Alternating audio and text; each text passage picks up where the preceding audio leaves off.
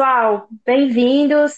Esse é o nosso primeiro episódio do nosso novíssimo podcast Decodificados. E a gente está numa super estreia. Espero que dê tudo certo. Se der tudo certo, vai para o ar. Se não der certo, também vai para o ar, porque a ideia é essa. E a gente está aqui super bem acompanhado. Na verdade, a gente vai começar o episódio já com uma, a dupla de irmãos aí de Santo André, né? Essa dupla de irmãos. Pronto. Não sei se vou, eu já vou até começar adiantando que a gente está aqui com a Priscila Silveira e já te adiantando, Pri, a gente sempre faz o podcast com essa dupla de irmãos Rodrigo e Rui uhum. e eu descobri que eles são irmãos por acaso. Depois eu até posso contar essa história. E a gente está iniciando esse podcast. Eu sou a Daniela Pacheco e a gente trouxe aqui a nossa colega Priscila Silveira. Rodrigo, Rui, por favor, se apresentem também. Oh, olá, olá a todos. Deixa eu já deixar claro aqui que é um enorme prazer mais essa iniciativa, nós, os inquietos do rolê, né? é, criando um novo podcast e com uma super estreia, né? Como a Dani já adiantou, nós vamos bater um papo hoje aqui com a Priscila Silveira. Já deixo claro de antemão que não sou irmão do Rodrigo. É, se fosse, ali, se eu descobrir que eu sou irmão do Rodrigo, tô bem, porque colateral tem direito à sucessão e o Rodrigo é um grande investidor. então, fico feliz. Né? Vamos, vamos, vamos deixar fluir o negócio aí. Fala aí, Rodrigo. Olá, pessoal, tudo bem? Espero que tudo dê certo, assim como, como a Dani disse. Mas já de cara, é, Dani, você é fake news, como diria o ex-presidente Donald Trump. É, mas eu acho que a gente não tinha que contar a história aqui, não. Tem que deixar para quem quiser ouvir o nosso outro podcast lá, o Lab Squad. Ou as pessoas é... tentarem descubrir, né? Tentar ir atrás, né? quem sabe. Provar, é, tem que provar. Ma maratona... Eu tenho certeza que sim, eu posso provar. Quem quiser pode maratonar o, o, outro podcast lá que vai descobrir de onde veio essa, essa fake news, essa desinformação. Mas, é, assim como a Dani e o Rui, a gente é do laboratório é, de inovação da Faculdade de São Bernardo do Campo, mas a gente está aqui para fazer esse podcast com é, uma, uma perspectiva um pouco diferente do que a gente aborda no, no Lab Squad, que seria algo mais voltado para o direito digital e aqui a gente vai falar de um pouco de tudo. É, como eu já disse, adianto, meu nome é Rodrigo Gugliara, eu sou especialista em direito digital e eu costumo me definir como apaixonado por esporte, finanças, não tão rico como o Rui disse, é, direito e tecnologia e não necessariamente nessa ordem. Bom, e, então começando isso, a gente, eu até já anunciei a nossa convidada especial dessa estreia, desse nosso primeiro episódio. A gente está com a nossa colega aqui, Priscila Silveira, que gentilmente topou ser nossa cobaia.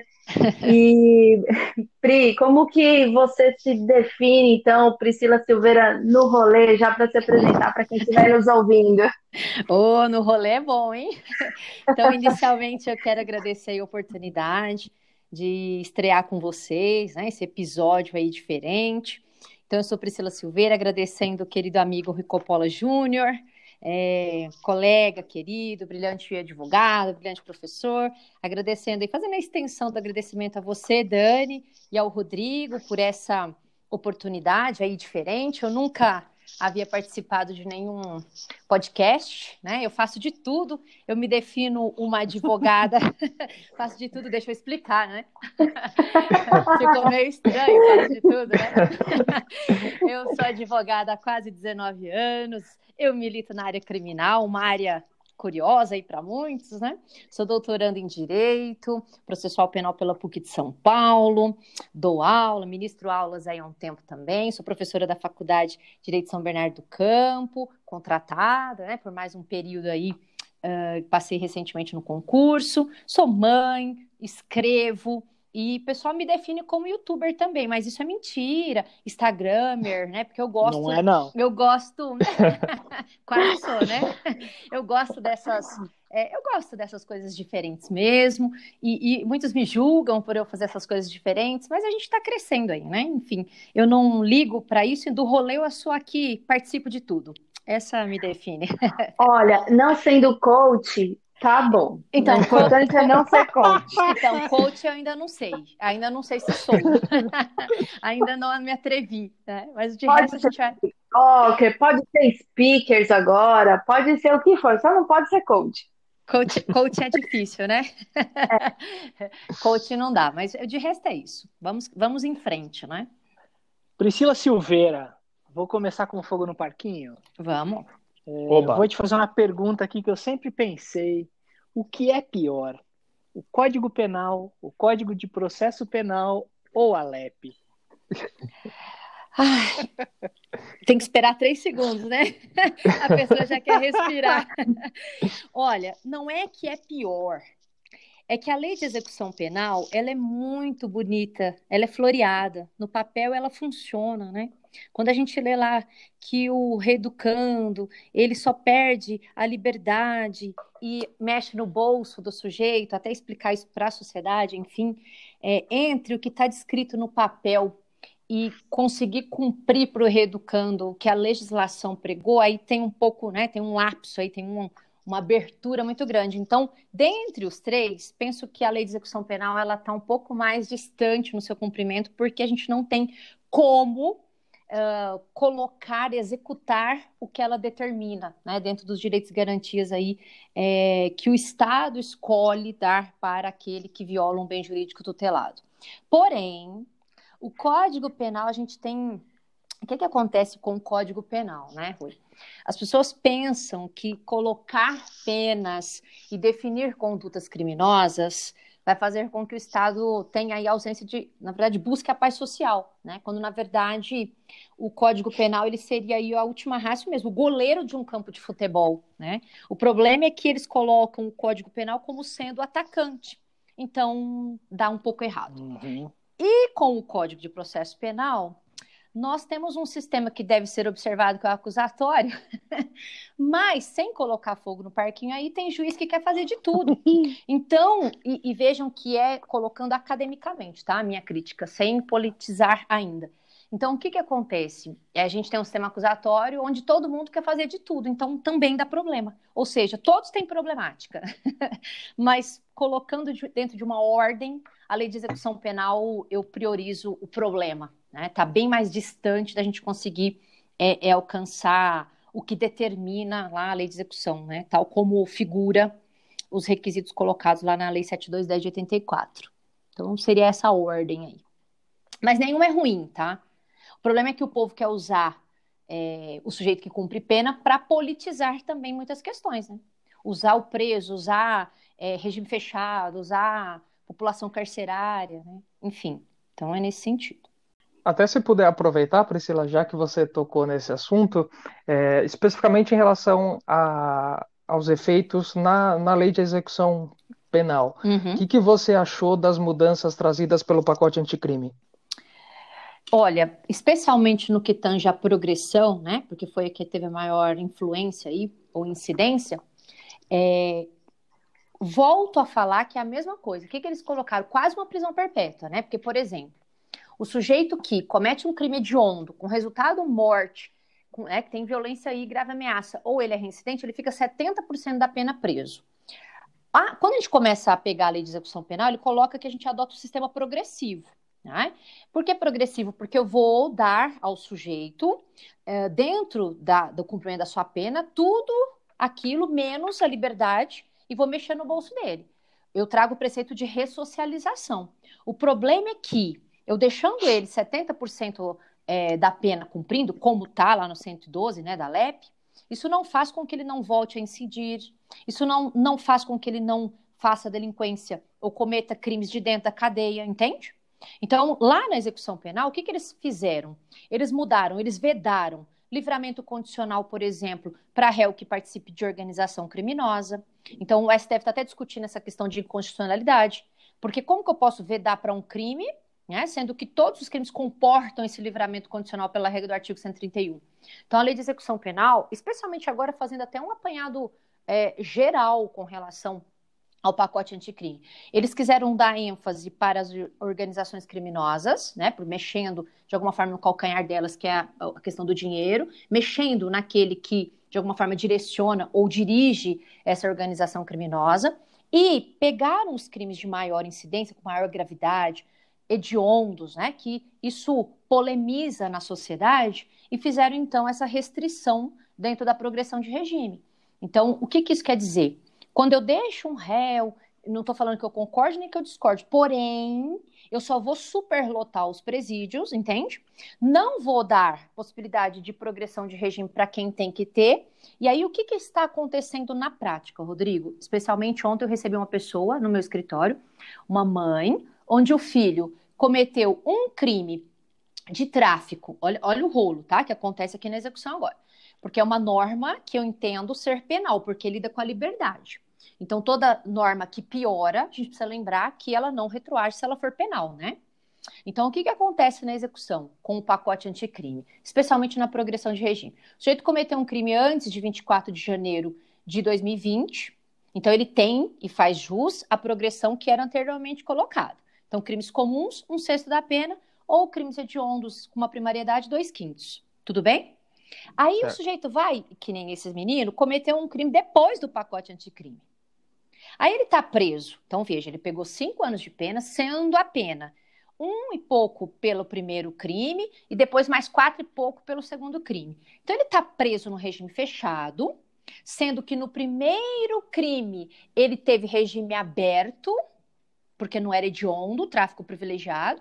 Só que ele está preso há mais de um ano para quatro anos de pena, podendo fazer jus a progredir, e tem juiz que não libera, entendendo que se trata de uma norma procedimental. Então a gente está tendo muito problema com essa modificação né, trazida pela lei de execução penal no que tange ao criminoso, não contumaz, mas aquele que tem mais de uma figura criminosa, especialmente quando ela não está dentro da mesma figura criminosa, como esse exemplo que eu dei, um crime não hediondo praticado anteriormente a, ao pacote anticrime, um crime hediondo posteriormente. Então ele está lá com a liberdade restringida, já fazendo jus a estar no regime semiaberto, sendo a sua liberdade, né, é, maculada de alguma forma, porque o Estado quer fazer, às vezes, do, da questão policialesca. Ah, deixa ele preso. Isso está sendo bem comum na lei de execução penal. Outro dia, só para constar, é, um sujeito matou uma pessoa, fui fazer a progressão é, é, de regime. Ele já fazia jus, porque ele matou antes né, também da mudança, então era um sexto é, da pena, porque ele matou antes de ser hediondo o juiz falou assim, ó, ah, não, deixa ele ficar um pouquinho mais, porque a assistente social falou que ele precisa pensar um pouquinho mais porque ele não está arrependido. E aí você vai lá, uhum, esses, esses, esses eram os termos, esses eram os termos, tá? Que ele precisava ficar um pouco mais de dois anos, porque ele pegou 12 anos, né? Pena mínima, ok? Ele precisava ficar mais de dois anos porque ele não demonstrou arrependimento. Aí vamos lá. Você pega lá os requisitos da progressão. Você não encontra arrependimento. Tem requisitos objetivos, requisitos subjetivos. Requisitos objetivos da progressão de regime, cumprimento de pena. Ponto. Ele cumpriu. Requisitos subjetivos, bom comportamento carcerário. E ele tinha o BI dele, que era o boletim informativo, um comportamento né, é, compatível com o sistema carcerário. Aí eles inventaram esse terceiro requisito. Aí vai a pessoa, fazer agravo em execução, Tribunal de Justiça de São Paulo, não, é verdade, assistente social tem razão. Ele tem que ficar um pouco mais hora bolas, né? Afinal de contas, na entrevista com a assistente social e com a psicóloga, ele falou que tudo bem dele ficar dois anos, que ele não estava arrependido. E por que eu estou falando isso? É um dos problemas que a gente encontra na lei de execução penal. A pessoa é, legislar o que não está descrito no preceito normativo, como forma de reter, por exemplo, um reeducando, em razão da gravidade do crime que ele cometeu, entende? Só que a gravidade do crime que ele cometeu já está estipulada na pena, o ordenamento jurídico já definiu isso.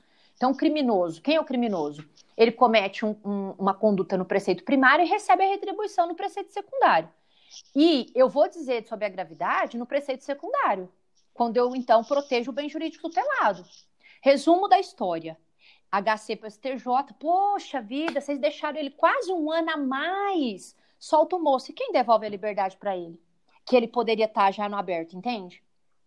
Não sei se dá para entender. Eu quis contar toda essa história para dizer que a gente tem problemas de grande monta, né, na lei de execução penal. Eu acho que é o pior é, cenário para se trabalhar no direito penal, entende? Uhum. Na área criminal é, é, é o pior cenário para se trabalhar. Tanto é que eu fazia muito, eu fui presidente da execução penal aqui da OAB de Santo André. É, eu fazia muita execução e hoje eu, eu deixei um pouco de fazer, porque a gente não consegue falar para a família, não consegue falar para o reeducando que ele faz jus, mas o Estado quer pular a caneta e atuar como polícia, entende? Ah, tá tendo muito crime, que ele cometeu é grave, deixa ele mais um tempo lá. Então, tá um pouco complicado de trabalhar de forma geral, né, no direito penal, especialmente na de execução penal. Não sei se eu fui clara, enfim. Sim, foi sim. Obrigada. Bom, aproveitando que você está até comentando alguns casos seus, e eu gosto, eu, eu sou muito instigada a crimes e intrigas. Eu é. assisto, é. eu assisto desgraça. E ponto. Eu assisto investigação Discovery da Atena. Da Atena é terrível. Bate. Nossa, queria... bate. queria que você comentasse alguns casos estranhos, bizarros, engraçados, importantes, assim, que você possa comentar coisas ou até tristes, que você possa comentar e dividir com a gente, pra gente comentar também. Dani, eu ficaria cinco, seis, seis mil podcasts. eu tenho muitos caras. Assim, eu não sei, vou, vou começar alguns diferentes, né? É, já que vocês trabalham com essa questão digital, e depois eu falo de alguns é, que as pessoas estão instigadas a querer saber, enfim. Eu peguei um caso em São, aliás, mais de um caso em São Bernardo, que eu faço júri, né? E todos ligados a nudes. Então, quando eu estou dando aula, assim, né, que eu falo, olha, cuida, quando eu estou dando aula, principalmente de homicídio, eu falo, gente, cuidado com fotografia, cuidado com nudes, né? E aí os alunos falam assim, ah, professora, por que cuidado com nudes? Porque já era para ser o quarto júri que eu faço em razão é, da pessoa, né, ter aí mandado fotos nuas, trocado aí fotos nuas. E aí um, um que eu fiz, um, eu fiz um júri em São Bernardo, que a. Não é engraçado, tá? Mas é, é diferente. Deixa eu falar, né? Porque... Exótico. É, é. Não, tô falando assim, porque, nossa, matar, né? Que, que, é, veja, não é engraçado. É uma coisa que tem sido diferente, tá? Então, é, o júri que eu fiz foi o seguinte: a mulher, ela tinha um relacionamento extraconjugal com uma pessoa, né? Porque ele era casado, e eles filmaram a relação sexual. E aí, ok, sem problema nenhum. Aí ele pediu para ela mandar a filmagem. E ela mandou, ele estava no banho, subiu a filmagem, a filha pegou. A filha mandou no WhatsApp da comunidade. A, a, a, a, relação sexual, tá? E aí o que aconteceu? A mulher faleceu de vergonha dois Nossa. dias depois. Ela morreu de infarto fulminante. Gente. É, vai ver. Calma, calma. Qual mulher? A traidora ou a traída? A que traía. Ah, ó, ah, vamos colocar nome. A A estava se relacionando com o B. A que filmou. Isso, a que filmou morreu de infarto fulminante. A danadinha morreu de infarto. morreu de infarto fulminante de vergonha. Aí vai vendo. Aí o filho dela estava passando pela comunidade e o Garanhão, né? Vamos por assim, porque como ele foi no júri, foi por causa disso que eu ganhei o júri, enfim. É, ele estava lá num barzinho com os amigos em comum deles e eles começaram a falar lá, o filho da, né, falou palavrão, né, enfim.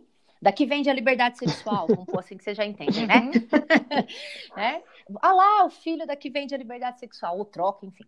Aí ele falou, minha, você tá chamando a minha mãe disso? Né?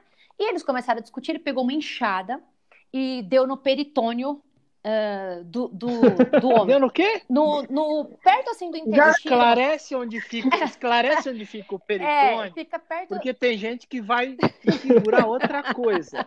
Vai achar que é no órgão sexual, né? Mas é próximo. É, vai que então, o peritônio do lado, assim, é apelido. Tem um umbigo um pouquinho pro lado esquerdo, assim, ali é o peritônio. Então ele, ele deu né, uma lesão esse objeto contundente, aí, é pérfuro contuso, e aí com dois centímetros ele sangrou demais e ele foi para o hospital. Era uma inchada, tá? Pra vocês entenderem. Nossa. Pois bem. Pois bem. Aí ele foi a júri, tá? Então, lá em São Bernardo, com o doutor Fernando, enfim. Aí o, o, essa vítima, né, que ele na verdade era um gigolô, porque ele era sustentado pela danadinha, né, que faleceu. Aí o, a promotora começou a perguntar, nananã. Aí ele falou assim: ah, mas é, me fala, você tinha relacionamento com ela?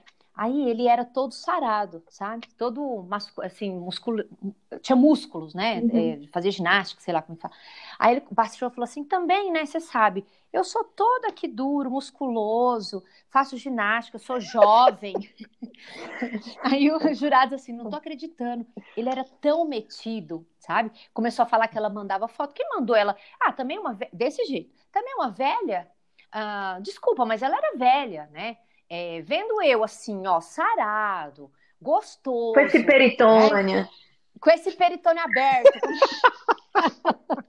com esse peritônio grande, aqui aberto, com dois centímetros, né?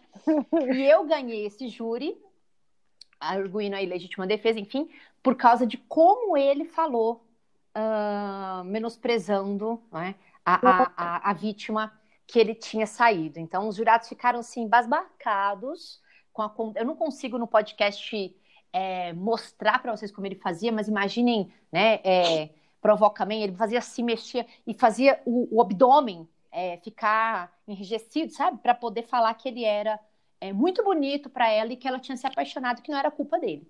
E aí é, teve foi a absolvição. Um outro júri, que na verdade ela nem foi a júri, porque eu consegui absolver sumariamente, ela deu uma facada no peito é, aí aqui eu preciso também contar rapidamente. É, uma menina foi mandar um nudes para um cara. Só que o nudes foi para um grupo. Putz. E um. Perigoso, hein, Rodrigo? Você tá percebendo isso, né?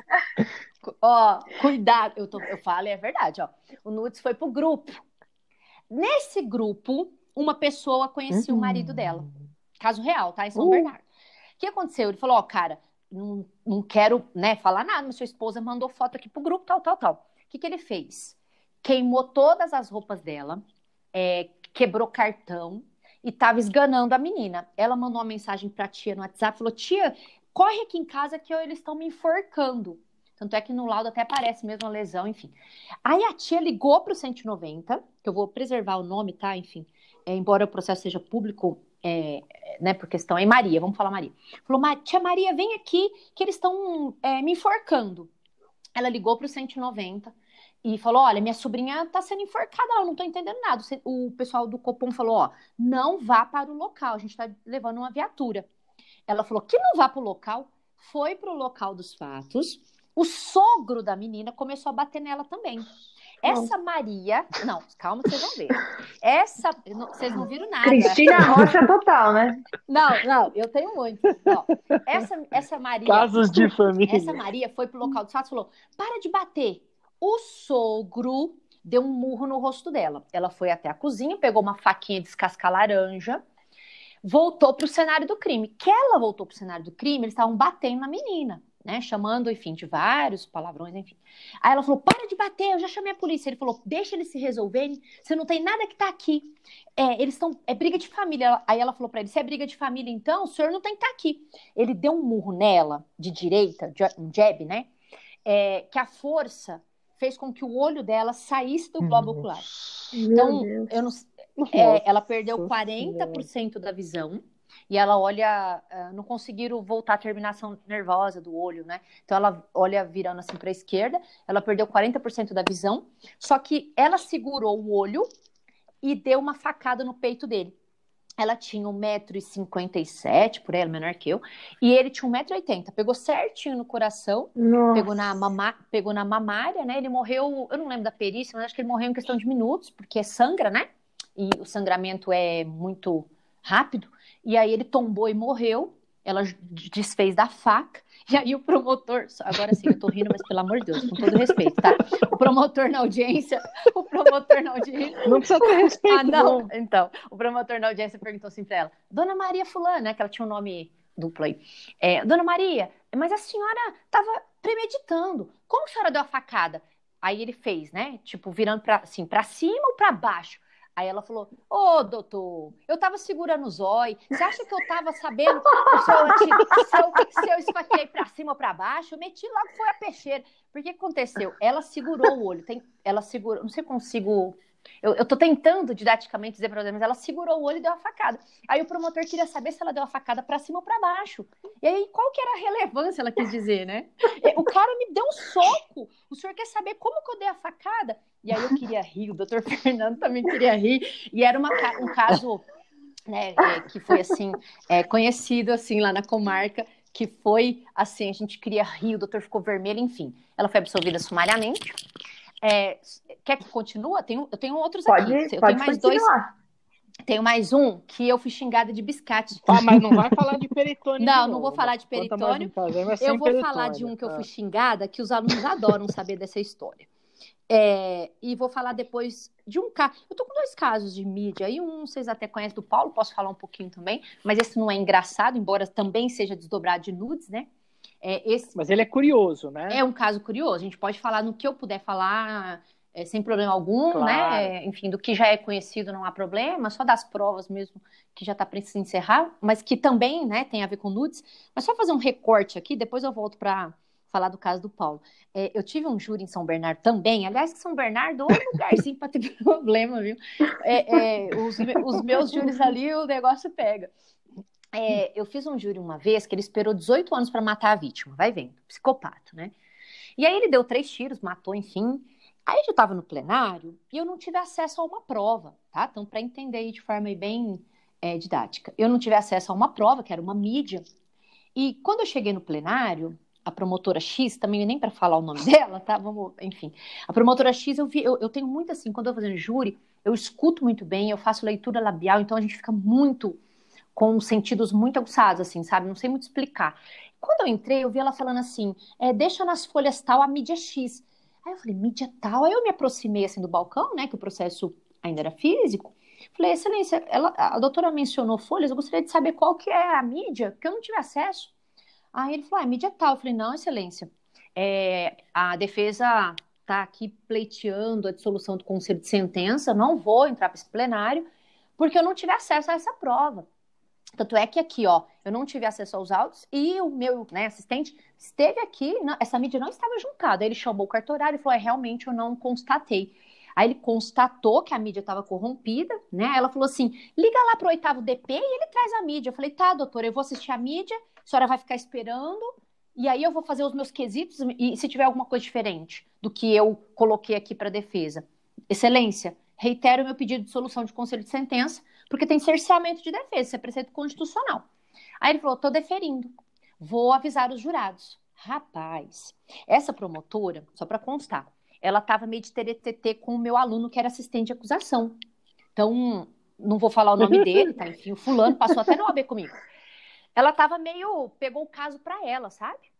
E aí o que aconteceu? Ela ia sair de férias. E ela saindo de férias, na cabeça dela, ela não poderia fazer o júri ah, no momento em que o doutor marcaria. Aí ela falou assim: é, o senhor vai deferir mesmo o pedido dela? Aí ela virou para mim, virou para os meus alunos que estavam assistindo no plenário, virou para os jurados e falou: Ah lá, ó, balançou assim, né? É, ah lá, ela consegue tudo com os atributos físicos. Pede alguma coisa. O que, que vocês estão precisando? O que, que vocês estão precisando?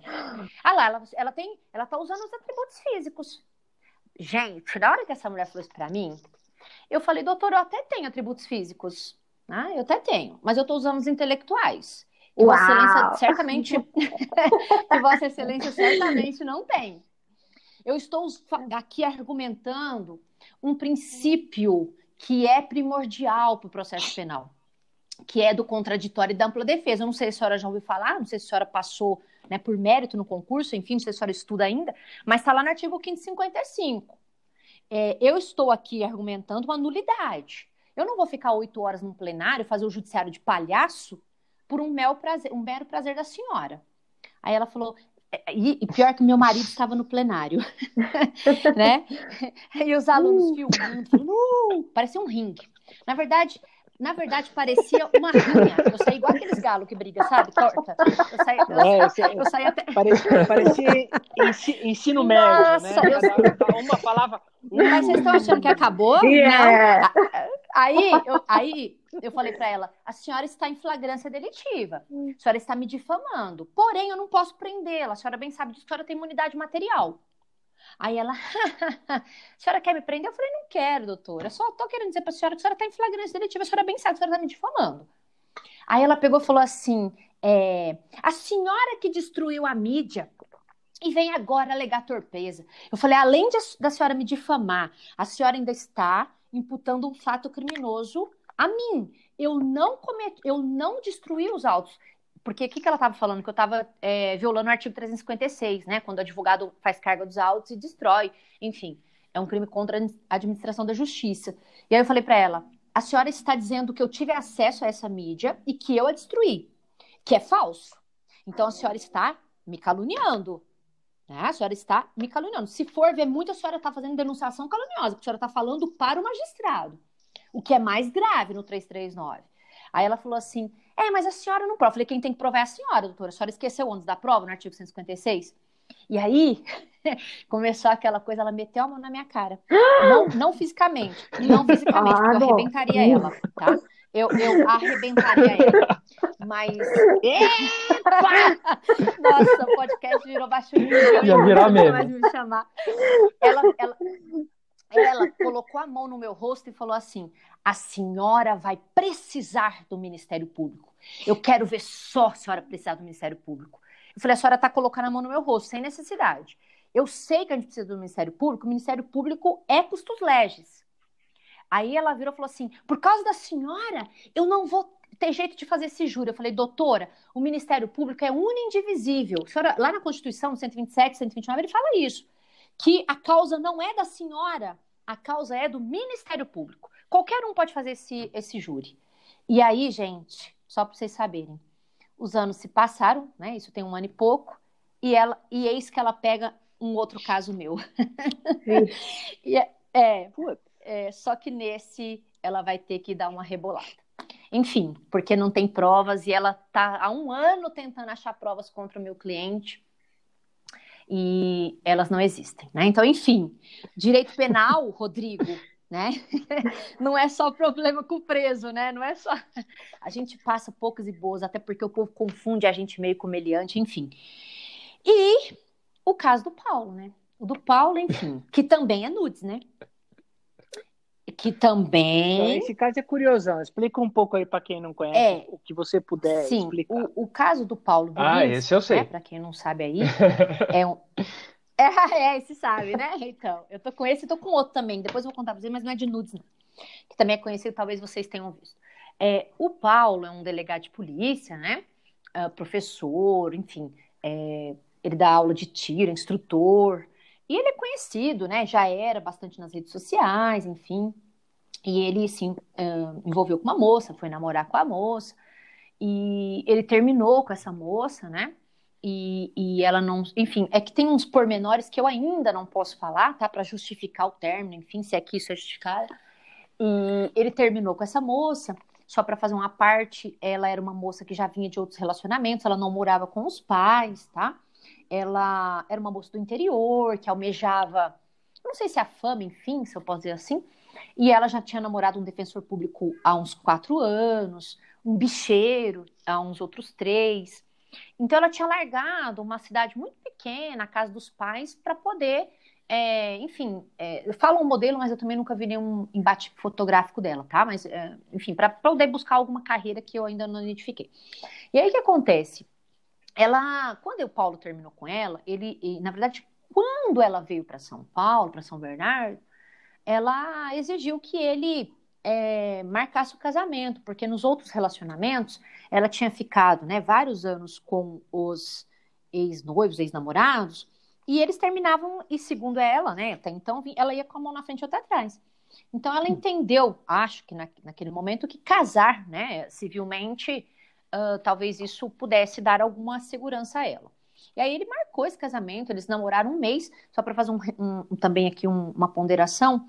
A ex-mulher dele, que é delegada, que é até minha amiga pessoal, ele também namorou pouco, tá? Então acho que seis meses de namoro eles já tinham casado. Então ele é essa pessoa intensa. Não foi com essa moça, tá? Que as pessoas falam assim, ah, mas ele namorou. É, que sorte delas, porque meu marido me enganou 10 anos. Então, assim. né? Enfim, é, ou azar delas, não sei o que falar. Cada um com seu, cada um, mas só para dizer que ele é assim, tá? Então não era, não foi, ai, hoje ele casou com ela. A Dani, que é uma delegada super maravilhosa, ele também casou nesses moldes.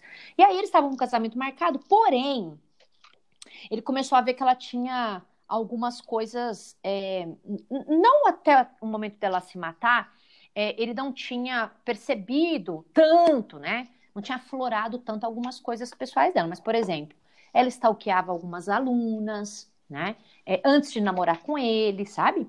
Então, por exemplo, a pessoa conversava lá com ele, ela ficava, ela ia um por um lá nas mensagens, gente. Ela ia cada aluno que escrevia, inclusive ela até foi em mensagens minhas, é, que eu sempre, né, eu, tenho, eu conheço o Paulo há mais de seis anos, enfim. Ela em mensagens de todo mundo e determinava que ele, depois que eles passaram a namorar, ela determinava que ele deixasse de seguir as pessoas. Então, se ela implicasse com uma pessoa, ele, tinha que, ele deixou de seguir mais de 600 pessoas por causa dela. Então, ela tinha um ciúme excessivo, tá? Se é que a gente pode assim considerar. E aí depois, né, ele viu que ela é, fazia sempre a mesma coisa, então ela tinha muita ordem com as coisas. É, é, é café da manhã, almoço, ela não, é, quando passava cinco minutos ela ficava diferente, sabe? Então ela tinha algumas manias que foi chamando a atenção dele, mas até então e, e o ciúme excessivo. Ele falou: não, esse ciúme excessivo para mim não dá. O que aconteceu? Ela foi jogar o nome de uma pessoa, né, que é, era ex-namorado do Paulo e que cuida das coisas dele até hoje, mas não namoram mais até então. Ela jogou Ju. E aí apareceu a foto de uma moça. Quando apareceu a foto de uma moça, nua, né, enfim, com, enfim, com trajes sensuais, ela surtou. E essa mensagem que ela, uh, nossa, se né, emputeceu, foi em que sentido? A, a foto foi antes deles namorarem, gente. ela ficou com ciúme de uma foto que foi enviada antes deles namorarem. Antes da, da que morreu Sim. Com o Paulo. Sim. Entende aqui ou não? Uhum. Vocês estão entendendo? Sim. Uhum. E aí ela achou que a foto era daquele momento, enfim. E ela, eu acho que ela queria matá-lo com uma facada. Ela pegou um punhal, né? E, e foi encontrada com esse punhal nas costas. Mas ela teve tempo hábil é, de municiar é, uma das armas, ele tinha várias armas, isso não há problemática alguma, né? Algumas pessoas quiseram falar, ah, mas ele deixou ela pegar. O crime uhum. lá no estatuto é, se deixa menor, né? Então, uma missão de cautela uhum. não há se uhum. falar, ele é um delegado, é, é, enfim, muitas pessoas falaram assim, ah, mas ela não sabia tirar. É, ela tinha ido no sábado tirar algumas fotos com ele, ela chegou a tirar, mas não que ela soubesse, tá? Eu não sei se vocês já tiraram, enfim. É, até minha filha consegue colocar né, a, a, a carga da, do armamento como ela fez. Não requer qualquer né, perspicácia. É, é, era só encaixar, ela encaixou e ficou na porta do banheiro esperando ele sair. Ela não falou nada. É, vi, vi, fulana pelada, vi cicrana, não falou nada. Ela começou a desferir. É, eu não sei mais quantos projéteis, tá? Quantos estojos a gente encontrou, mas no corpo dele, seis pegaram, né? É, vários ricochetearam, enfim, eu não, eu não, agora não sei de cabeça, mas eu, te, te, eu tô para te falar que foram uns 14, Nossa. uns 14 tiros. Eu não, não, lembro se 14 ou 19, alguma coisa assim. Então, é, ricocheteou, pegou na parede, furou piso, furou, furou tudo. E, e ela só não matou por várias circunstâncias, mas ela não pegou com as duas mãos, sabe? Então ela tirou com uma mão só o que faz com que a arma balance um pouco, né? Não sei se é atirar de ponto 40, enfim. É, ou 9 milímetros, para vocês entenderem o que eu tô falando. Então, ela. ela isso, ela não é. teve uma precisão. O isso. é. E o que, que aconteceu? Eu acho que ela pensou que ele tinha morrido, porque ele escorregou no sangue. Quando ela deu os primeiros, né, tiros, que ele não acreditou. Foi, assim, surreal.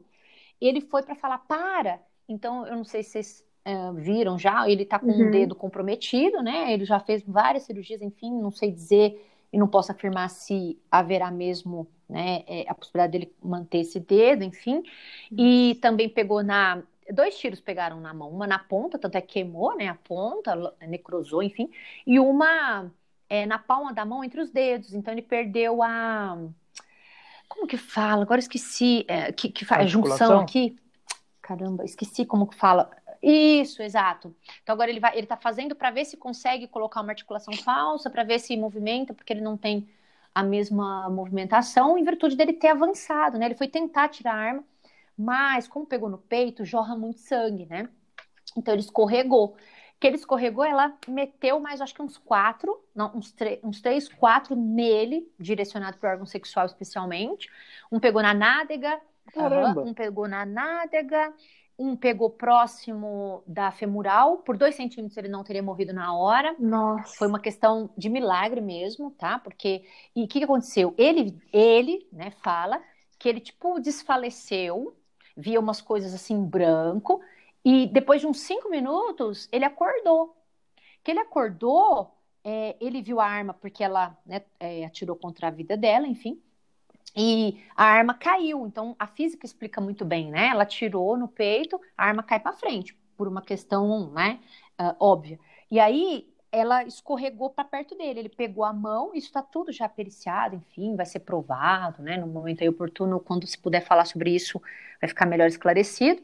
Mas eu estou aqui relatando conforme ele já falou, tá? Para deixar claro aí que eu não estou me manifestando sobre o que está nos autos, tá? Porque corre em segredo de justiça, então eu não posso falar ainda o que já está colocado lá nos autos. Mas conforme ele falou e vai ser provado, é, ele conseguiu tirar a, a arma, porque o que, que ele pensou? Ela acorda, ela vai, ela vai continuar. Ele achou que ela não tinha morrido. Quem uhum. falou para ele que ela morreu fui eu. É, é, ele achou que ela, porque ela respirou, quando ele é, desfaleceu, ele viu ela fazendo, ela agonizou, e aí ele já com uma mão só, nossa, foi terrível, ele saiu arrastando, então isso é um pouco da, da técnica que ele tem, né, nessas preparações uhum. aí. Ele foi com um braço só, e, e, tem filmagem, enfim, uma coisa horrorosa. Eu fiquei muito tempo sem comer carne, vi muito sangue, enfim, eu tava com a camiseta dele, com os pertences, né? Porque o que, que aconteceu? Ele parou, ele não teve força para sair do elevador. E aí o síndico chamou a polícia, né? É, encheu de gente, ela já estava sem vida.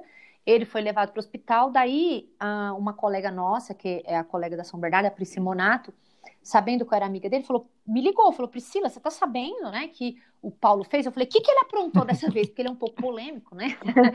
ele vive aprontando. E eu vi o salvando ele das coisas. Eu falei, o que, que ele fez? Porque ela falou, ah, não, agora é sério, sem brincadeira.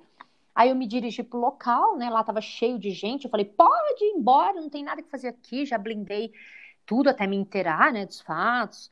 É, a polícia foi lá para prender. Foi um rolo. Chamaram ele de feminicida. Aí eu fiz uhum. um vídeo, entrei na UTI. Mas só que antes de fazer o vídeo, eu falei para enfermeira, eu preciso, eu vou falar com ele. Vai que ele morre, eu preciso saber, né, da verdade. E aí ela falou, ela falou, vou lá falar para ele que é você. Eu falei, fala que é a Priscila. Aí a enfermeira voltou e falou assim: Olha, moça, ele falou que você tentou matar ele, que não é para você entrar, não, porque a moça, a moça que morreu é, tem o mesmo nome que eu, né? É, tanto é que o pai dele não me chama de Priscila, ele me chama de doutora Silveira.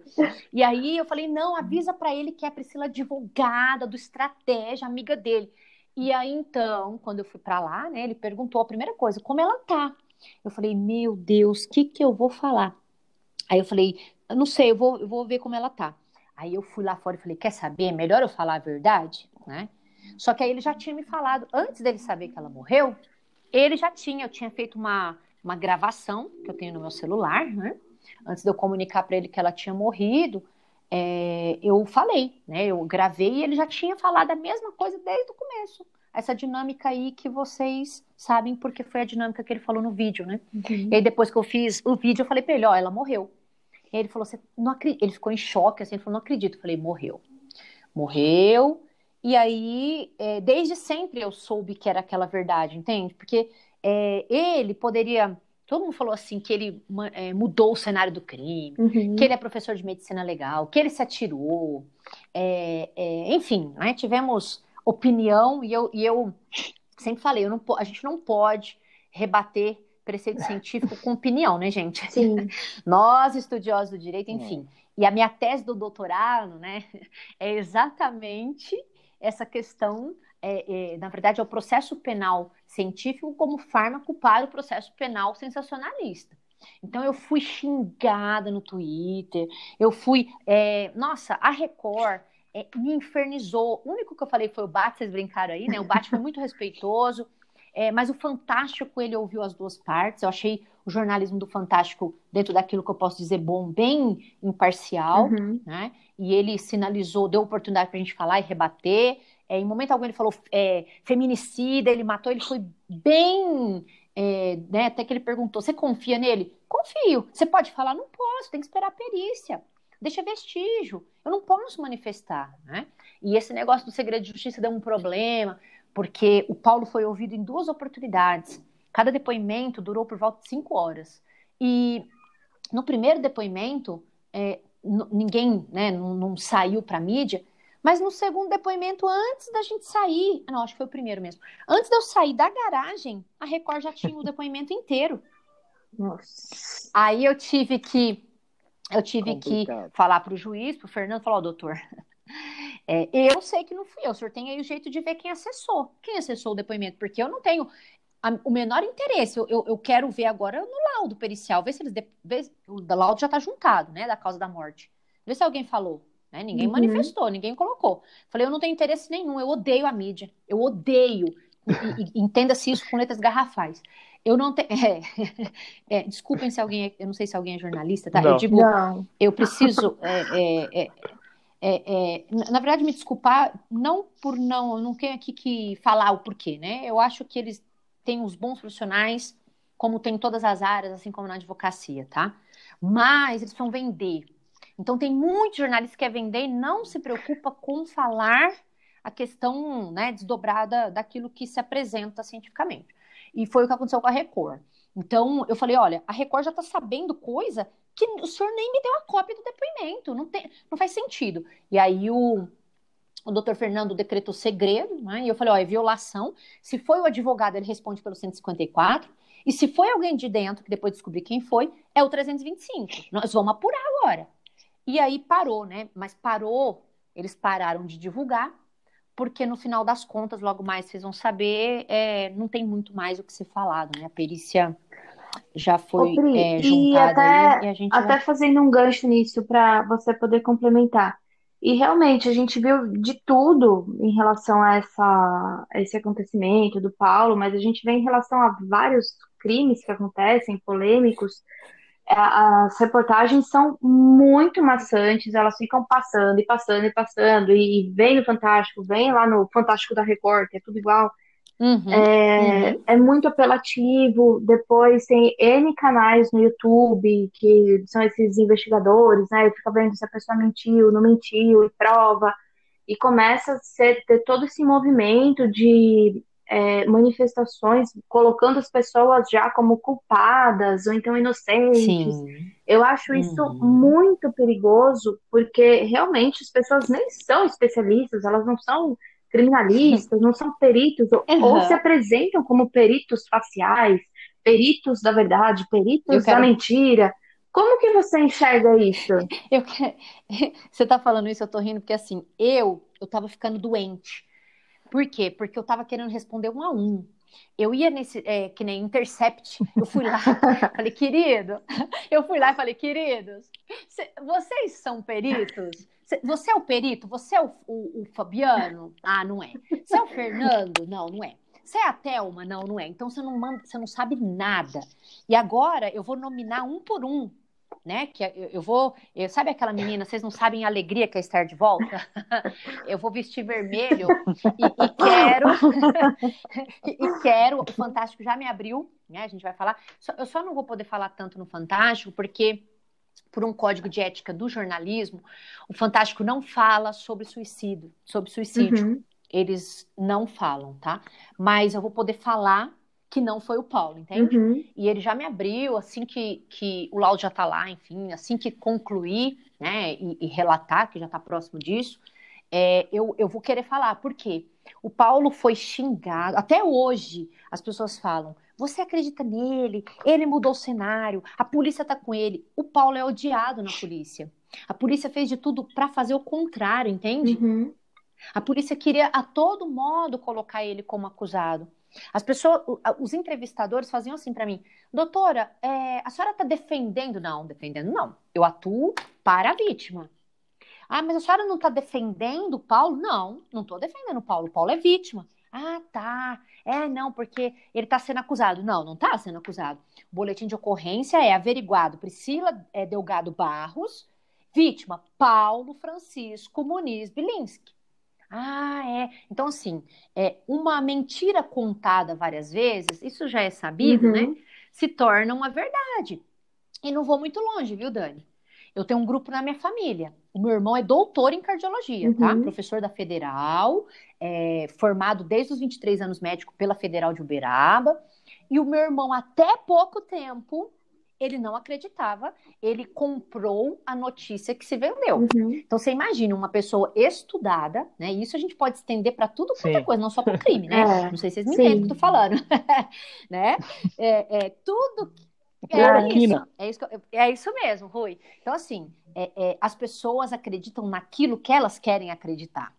Não tô nem aí se é ciência, eu não tô. Entende? Né?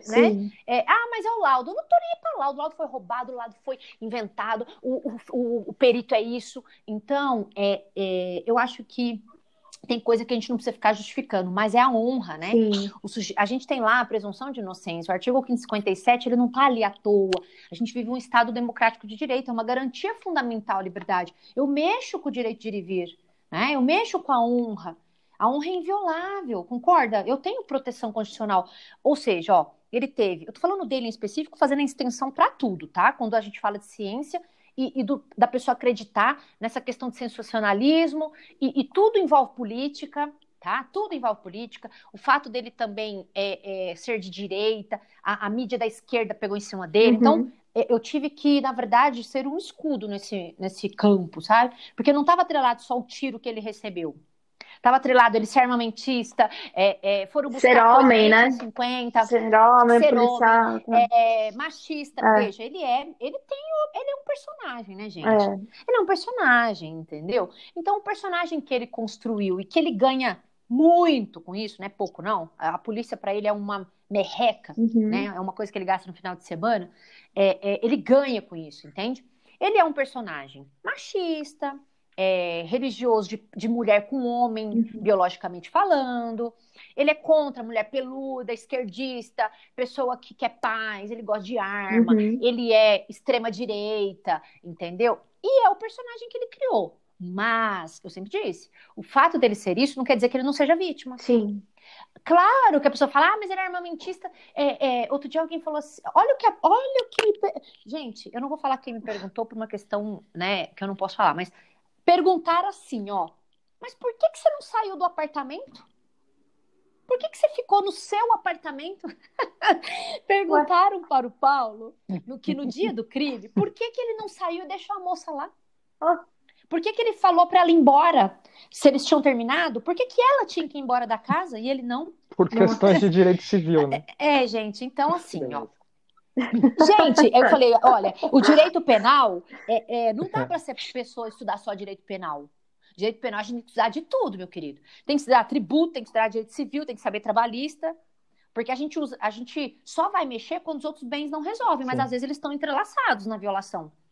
Então, é, é- é- é minimamente você saber que o, o apartamento era dele, que eles não eram casados e que ela não tinha obrigação de ficar lá. E que não é não, né? que- Não é não. e que não é não. Então, aí, sabe, sabe o que fizeram com um, um cara da época? Eu acabei com ele. Ele falou assim: ah, mas ela deu motivo. Querido, aliás, ele deu motivo. Ah, então quer dizer que se a mulher morreu, ela deu motivo? Falei, para de achar. Ela, veja, o fato deles terem terminado não dá pra ela aval pra matar. Claro. Concorda com isso? Não- então, se a pessoa, ah, não, não me conformei com o término, ah, pô, pô, vou pegar a faca. E, e- e isso é a questão da sociedade. A sociedade gosta de ver a desgraça, né? Eu escutei muita gente falar, agora ela tá morta, ele pode falar o que ela quiser. Gente, eu sou a prova, eu sou, tá? E isso é a minha verdade, ninguém me tire, por dinheiro nenhum isso vai fazer com que seja diferente. Eu falei que a menina morreu. Ele já tinha. Ele poderia muito bem ter inventado uma história, concorda? Sem. Ó, eu, eu fui a primeira a falar com ele. Desde o primeiro minuto que ele falou com alguém, ele falou a mesma coisa. E só depois eu contei que ela morreu. E ali pra mim foi uma verdade, entende? E aí algum- alguém falou assim pra mim, mas ele é seu amigo. Eu falei, ele é meu amigo, mas é, é, contra a questão da ciência ele não pode lutar. Ele pode ser meu amigo e poderia ter falado que foi de tal maneira e a perícia não afirmar o que ele falou. Não adianta ele ser meu amigo. Se deixa vestígio, a perícia que vai constatar, não é questão claro. de amizade, concorda, gente, uhum. com isso? O fato, o fato dele ser meu amigo não mudaria Sim. a dinâmica fática, entende? Sim. E aí tudo né, é, caminha para o primeiro momento que eu encontrei ele e que eu tenho esse podcast, que foi uns 15 minutos ele falando, até preciso arrancar esse meu celular. É, é, desde o primeiro minuto que eu falei com ele e, e, e, ele falou desde o primeiro minuto como foi, sabe? Claro que aqui a gente precisa deixar registrado que duas Sim. famílias foram deslaceradas, né? É, é, ninguém está falando, não é fácil para os pais, né? Não é fácil para ninguém, mas foi ali uma tragédia, né? Não foi um acidente, foi uma tragédia. É, você pode falar anunciada? Qualquer um pode matar, viu, gente? É verdade. Eu falo que homicídio, eu falo que homicídio é o crime mais democrático, porque qualquer um pode fazer. É, é, não precisa de arma de fogo. Aliás, que com faca eu faço muito mais júri com faca do que com arma de fogo, sabia? Com objetos que são aí chamadas armas impróprias, não arma de fogo. Então, assim, é, não estou defendendo ele nesse sentido. Claro que todo mundo, né?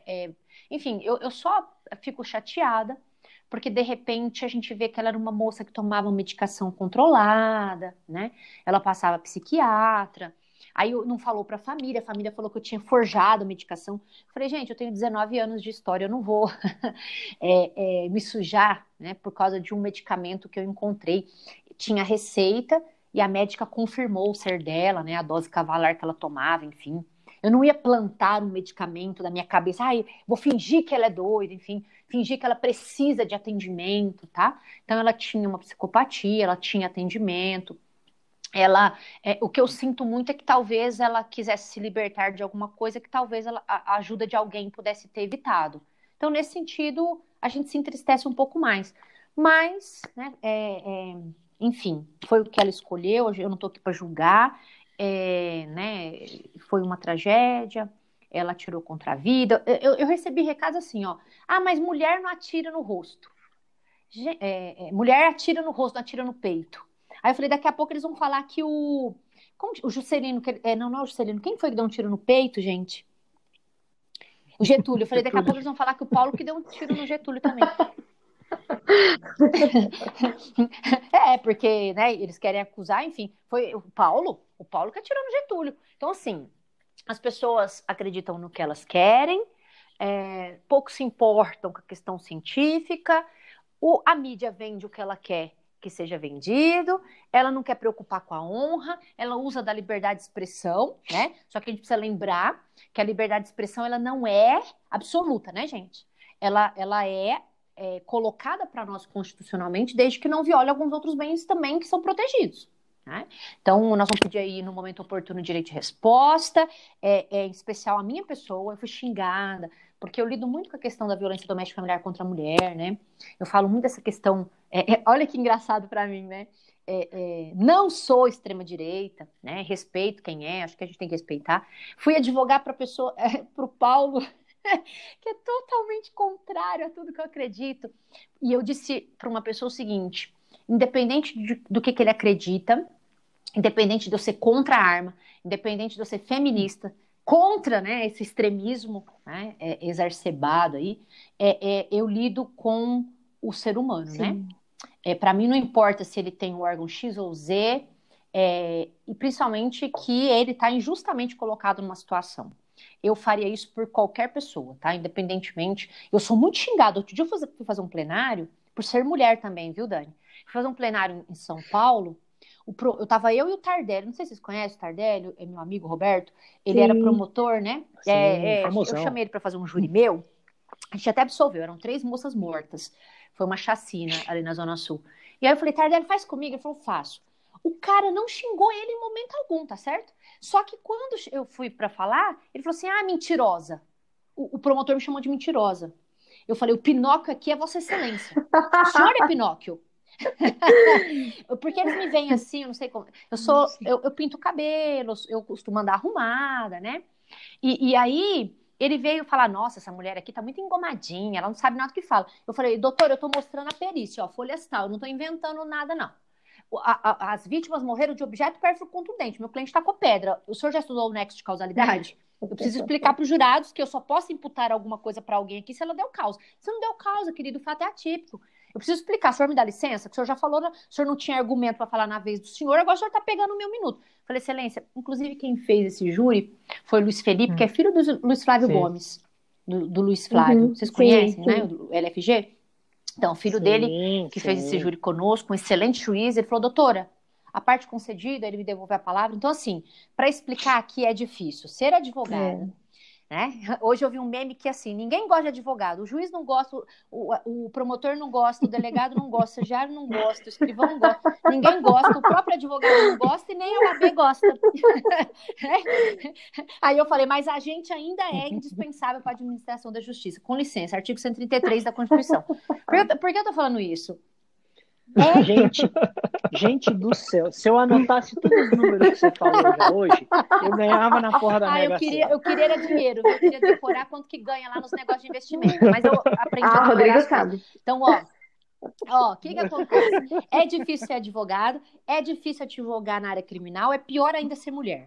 Mas eu continuo na luta. É difícil, mas é, a gente vai vencendo aí, né?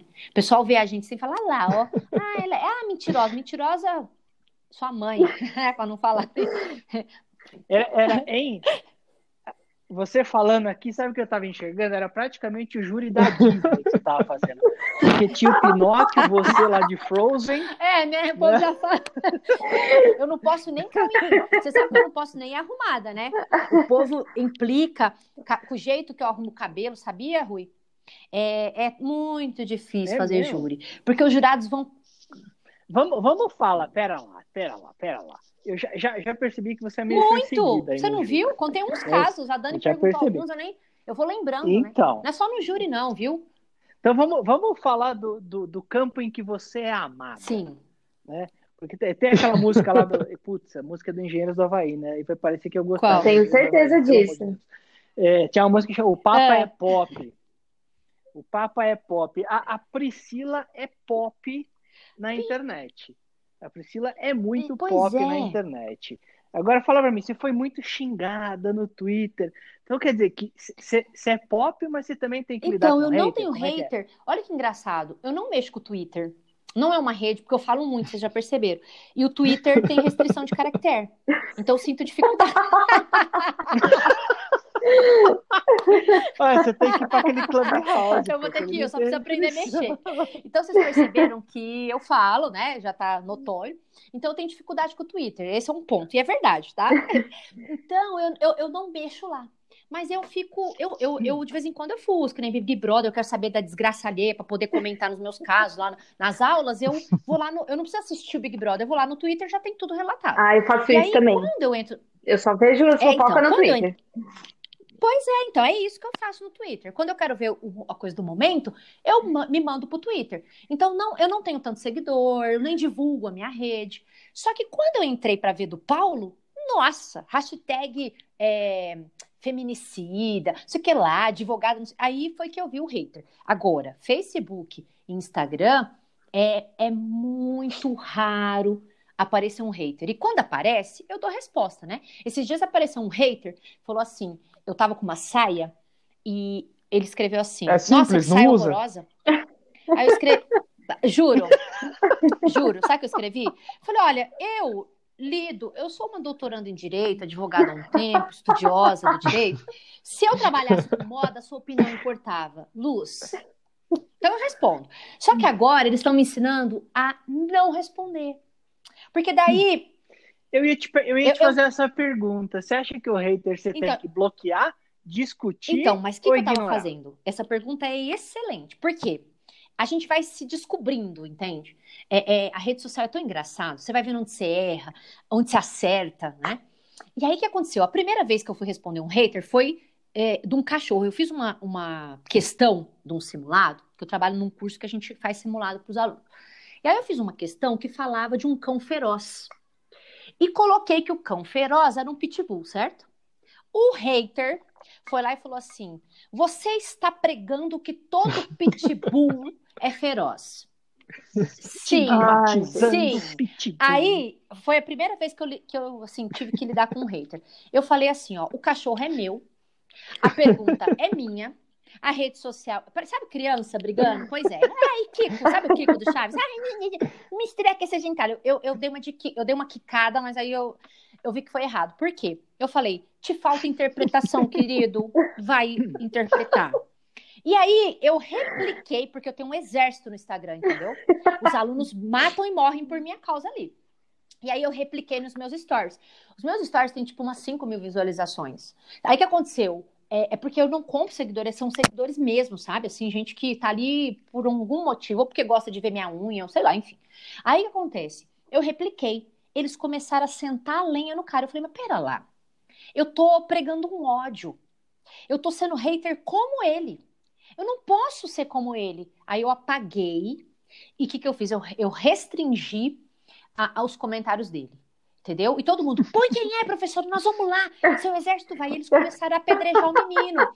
E eu comecei, eu comecei a pensar que eu estava fazendo um ódio. Uh, entende isso? Eu não sei se Sim. eu consigo. É, é, é Carol sabe? Eu falei, eu tô propagando a violência. Puta merda, eu prego a paz, isso tá errado. E aí eu falei, não, Aí a segunda vez, eu tive três haters, né? A, a segunda vez, eu, eu arranquei o nome, até porque não só pregava violência, como eu dava audiência para esse cara. Entende? A pessoa gosta de desgraça, então ele ia lá seguir porque enfrentou a professora, entende também? Aí eu falei, não vou nem dar audiência nem pregar discórdia. Claro. Uh, tirei. Aí no segundo, eu tirei o nome. Só que aí as pessoas ficavam procurando no post o argumento da pessoa e fizeram a mesma coisa. Aí no, Aí agora eu só falo, gente, pelo amor de que nem falaram da máscara. Eu fui pra Bahia é, no Natal e fui lá visitar. Eu fiquei na Praia do Forte, enfim, mas fui a Salvador. E aí fui lá na, na, na coisa do Bonfim. Tirei a máscara para tirar foto. Pois você acredita que o aluno falou? Ai, professora, cadê a máscara? Eu falei, tá no bolso. Aí ele falou, no bolso? Você devia ter falado, eu tirei pra sentir o cheirinho de xixi. O pior que nem tava. O pior que nem tava, juro. Aí eu falei, tá no bolso. Eu é falei, tá, tá no bolso. Por quê?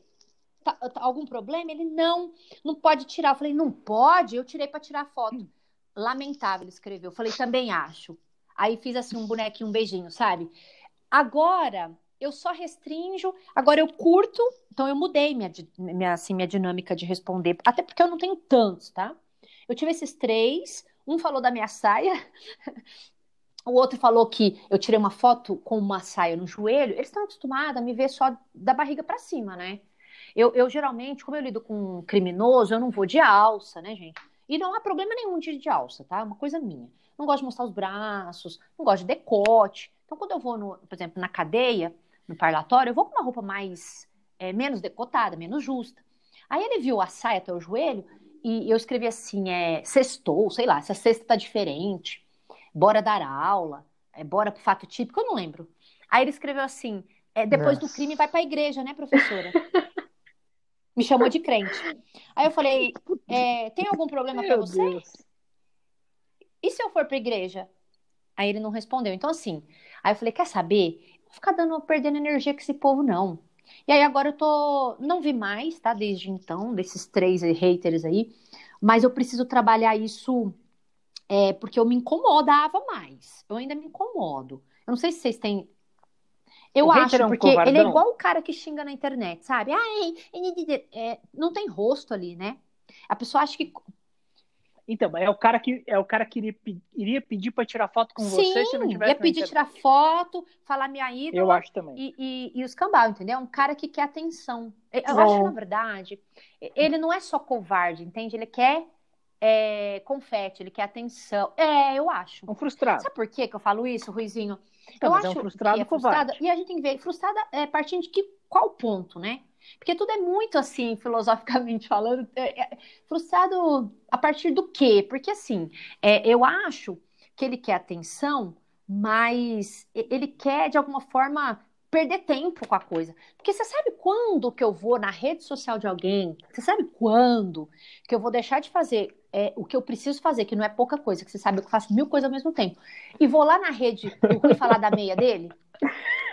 Nossa, Rui, ficou chato, hein, Rui? Mas isso seria, isso seria, isso seria, isso seria ofensivo Nossa. ao extremo.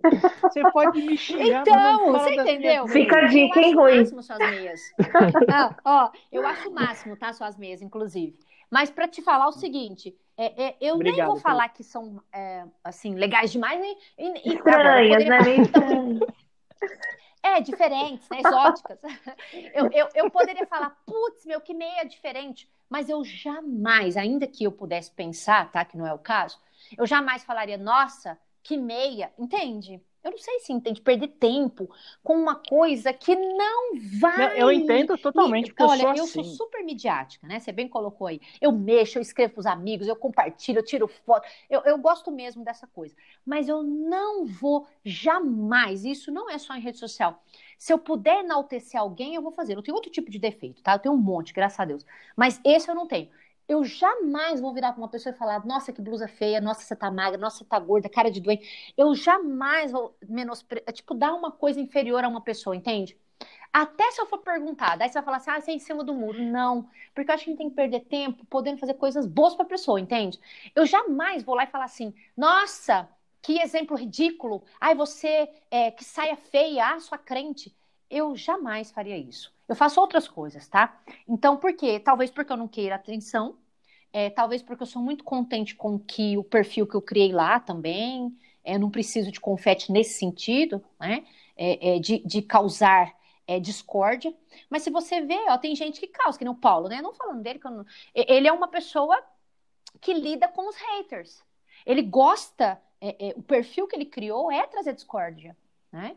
Então, mas você falou é. disso, né? Ele criou um personagem que, na verdade, ele e, se alimenta um pouco disso. Porque, ó, eu, coitado de mim. Ó, ó, eu tenho, sei lá, um Sim. milhão e pouco de, de reações, né? Ele tem 24 milhões Nossa. na semana. É na semana. Agora ele bateu 30 milhões de reações. Então, é, é, as, muitos estão ali para saber da desgraça uhum. dele, entende? E, e isso alimenta tudo. Não é só rede social, alimenta a vida, alimenta o dia a dia. E daí eu vou lembrando de várias histórias, porque outro dia eu fui num presídio, onde eles têm motel no presídio, tem é, roupa de cama limpa, eles dormem, não dormem na praia, eles escolhem a comida, a comida é escolhida pelo reeducando, só lembrando aqui o Rodrigo, né, que agora eu lembrei uma coisa. Aí eu falei pro diretor do presídio, nossa, é, é, esse presídio que fica em Cascavel. Falei, esse presídio é. Eu até queria levar os nossos alunos da São Bernardo, mas nunca consegui. Eu consegui autorização, mas eu fico com medo de viajar com eles, enfim. É, eu falei, nossa, esse presídio representa muito bem a lei de execução penal. O 70% dos presos concluíram o segundo grau, é, eles estudam, eles saem para trabalhar, tem dentista, tem médico. Eu visitei tudo, comi pão com uns, um cara matou a mulher lá degolado, tomei café com ele, conversei com eles. E, e, e, por que eu tô falando disso? Né? Eu cheguei pro diretor do presídio e falei assim: nossa, vamos falar com o DEPEN. A gente precisa fazer um documentário desse presídio. Aí ele virou para mim e falou assim: ó, doutora, a senhora tá de brincadeira, né? Falei, por quê? A senhora já viu coisa que funciona vender? Eles querem fazer documentário dos presos 54 numa cela, doutora. É comendo, é, evacuando na marmita como é aqui em Santo André, o era, né? É, eles querem é, que venda eles dormindo de valete, doutora, né? Com o rato passando na boca. Você acha que eles querem que venda o, o preso que tem aqui relação sexual com a esposa porque tem um lugar apropriado para ele fazê-lo? Que a lei de execução penal não retira dele é, é, essa liberdade de se relacionar, por exemplo? E aí eu fiquei pensando nisso, né? E, e, e, curiosamente a violência vende, né? A desgraça vende, a coisa ruim, a fofoca. Já repararam Sim. isso? É, eu não sei, é tão engraçado. Claro. E, e, claro que a gente está falando do direito penal, da ausência de paz social, mas para as nossas relações. A pessoa, você fala assim, nossa, sei lá, concluiu o doutorado, ah, que bom. Nossa, desisti do doutorado. Uau! Eu não sei, as pessoas comemoram é. as desgraças dos outros. É, é muito estranho. E, e aí, revertendo para a questão do hater, você vê como. Ó, o meu Instagram não tem muitas pessoas, eu abri recentemente, antes, antes ele era fechado. Eu quase não tenho reação. O Paulo, e não, não falando dele, tá? Que ele é meu amigo, até pessoal, é, é, ele, ele trabalha essa questão dessa discórdia e movimenta muito bem. Você vê que ele achou que, que vende mesmo, né? Essa coisa é, é, de falar uhum. É, é, de homem com homem, enfim, né? Então é isso. O hater é muito difícil da gente lidar. porque eu, eu não sou uma especialista como vocês, né, em coisas digitais, eu não sei como agir, eu não sei o que. É, é, eu, eu fiz a Priscila Silveira lá, prof, eu publico, eu faço uma miscelânea de tudo, né? E, e, esses dias, não vou falar o nome da pessoa, uma pessoa de bastante influência aqui em Santo André, falou assim para mim: ah, vamos almoçar. Eu falei, vamos. Ele falou, porque agora você virou youtuber, né? Eu falei, não, vai vendo, caçoando, né? E eu posso entender como foi. Aí, é, é, e o sonho dessa pessoa era ter dado aula na TV Justiça, lugar que eu já fui, já dei um curso lá na, na, STF, enfim. E aí, curiosamente, na segunda, o pessoal da TV Justiça me chamou, então eu tô, eu tô lá junto com vários magistrados, embargadores, ministros, advogados do Brasil, como convidada para falar nos 130 anos da Constituição da República. E aí eu pensei comigo, né? Eu posso ser youtuber, eu posso brincar, mas isso não tira minha competência. E eu respondi para ele. Eu falei, eu sou youtuber e o STF tem gostado, menino?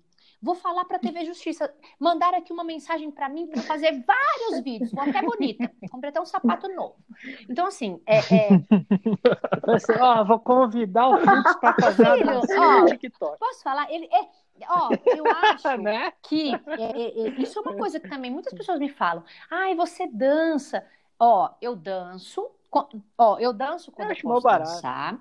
É, eu brinco quando eu posso brincar é, é, eu, eu, eu me adequo a cada personagem, entende? É, nós somos personagens da vida, a gente só não é quando a gente deita na, na cama da gente. Né? A gente se coloca em cada lugar que a gente é, é, está, essa é a verdade, para tentar conviver bem. Isso não é uma falsidade, né? É um meio da gente conseguir viver em sociedade, não é? Então, eu sou uma pessoa que sei brincar, mas que também sei ser, ó, e é por isso que eu acho que as pessoas às vezes confundem. Ele quis tirar um, um sarro de mim, porque eu, eu gosto mesmo de fazer vídeo. Só que posso te falar, eu pego um monte de cliente pelo Instagram, peguei agora um, é, desastre ferroviário. Eu nunca tinha feito esse crime. Eu dei até, dei até aula desse crime e eu falei, nossa, eu não tenho nem exemplo. Ele aconteceu um desastre no Tatuapé, ele é maquinista, e, e ele me, me, achou pelo Instagram. Já fiz júri pelo Instagram, então assim, é, é, eu acho que a pessoa sabe é, é, que ali eu não tô para brincar, entende? Igual me chamar de porta da cadeia. Do dia alguém falou assim: ah, você é porta de cadeia? Eu falei: sou. Geralmente eu dou entrevista na porta da cadeia. Mas. Mas se chamar, a gente vai ficar lá assim, né? Pagando bem, que mal tem. Então, assim, é, é, as pessoas se importam muito com umas coisas muito pequenas, entende? É, é um julgamento, um pré-julgamento é, é, que, veja, eu dançar o TikTok não retira o meu estudo nesses 19 anos, não, né, não retira é, a, a, labuta que eu tenho no doutorado pesquisando, entende? Isso não retira a, a, a competência de uma pessoa. As pessoas pensam que isso pode atrapalhar, às vezes atrapalha, né? Por exemplo, tem gente que posta foto de biquíni, talvez isso possa, de alguma maneira, se é que é possível, é, atrapalhar, né? Enfim, não estou aqui para criticar, mas nenhum problema com relação à dança. Virei youtuber mesmo e vou falar aqui só um parênteses, tá? É, eu falei, eu estou ganhando pouco com tantos dígitos. Preciso dobrar os dígitos. né? É, é, com youtuber, é, como youtuber, eu estou ganhando pouco, eu preciso dobrar esse dígito. E falei para a pessoa o tanto, né? Então, assim, é, a gente, as pessoas se incomodam demais. Você tem que querer fazer o que o outro faz. Se você faz diferente, você não ganha. E que nem outro dia alguém falou assim para mim: Nossa, você trocou de carro sendo professora? Nossa, você trocou. Você trocou. Não, falou assim, ó, deixa eu até repetir. Você trocou de carro dando aula? Eu falei, não, dando, dando consultoria, né? Para não falar o que, que seria que eu estaria dando, enfim. É, é Para você ver como a pessoa é, é, menospreza as coisas, né, Rui? E vou te falar, viu? É, é, eu dou aula em alguns lugares que eu ganho mais do que muita gente. Eu ganho numa aula mais do que a gente ganha muito mais no mês. As pessoas criticam a gente, sabe? É, você tem que ficar todo o tempo provando. Ai, mas professora? Nossa, coitada, professora. Então, Muito. assim, é, tá, tá chato o mundo. Vocês não estão achando que tá meio chato? Tá. Tá muito. O problema é, é todo mundo julga, né? O problema é que todo mundo julga. Não, Se eu também julgar, julgo, mas eu tento julgar feliz, né? menos. Né? Eu, eu, é, eu não tô falando que eu sou santa, tá? Pelo amor de Deus, nossa, vamos pôr até uma ovelhinha nela. Mas ninguém assim, é, eu não uso é, de ferramentas é. de expansão, como é a preceito digital, entende? Para poder dar menoscabo em ninguém. E, e, e, por isso que eu fico pensando, eu tenho outros problemas, eu sou chata, eu sou metódica, eu gosto, eu sou proativa, eu quero que as pessoas sejam. Eu tenho outros defeitos. Mas essa questão de julgar na, na, no preceito digital aí, eu tento me conter, sabe? Porque se você julga, você vai ser julgado. Então, assim, eu fico encabulada como as pessoas têm tempo. É, é só isso, né? Para isso. Em vez de fazer outra coisa, fazer até para ela. Em vez de falar, por exemplo, da minha saia, eu poderia ter de estudar. Ou, sei lá, se divertir. Ou posta uma sorvete, saia, né? Sei. ou, ou colocar uma saia, que eu acho que estava implicado com a minha saia, queria que eu falasse, aquela lá eu mandei fazer, porque eu nem achava para comprar. Enfim, né? Basicamente é isso, né? Eu não sei aí. eu saio falando, eu tenho, eu tenho tantos problemas, mas uh, ser professora, lidar com hater, é, é, é, difícil, né, Rui? Você também sabe disso. É, a gente nunca agrada. Sei, é, sei. É, é, tivemos que nos reinventar com essa pandemia. dar aula online, eu já dava aula online, né? não posso também falar, mas na graduação foi uma, uma dificuldade para mim, né? Desenhar o direito penal desde o início para os alunos, a gente tentou se adaptar. Essa pandemia também modificou muita, muita coisa para a gente, né? A gente teve que se reinventar em todos os sentidos. Total, né? É, é, o tempo está muito precioso. Né? Eu estou bem filosófica, vocês estão percebendo, né? O tempo passou a ser. Acabou. É. Ah, vamos, vamos resolver isso. Priscila, quem vai ah, ganhar? Eu tô torcendo, eu tô, eu tô torcendo pra Sara e pro Gil. Só que eu mudo de opinião. Ó, presta atenção. Sara e pro Gil. Eu penso, logo mudo de ideia. Então, hoje.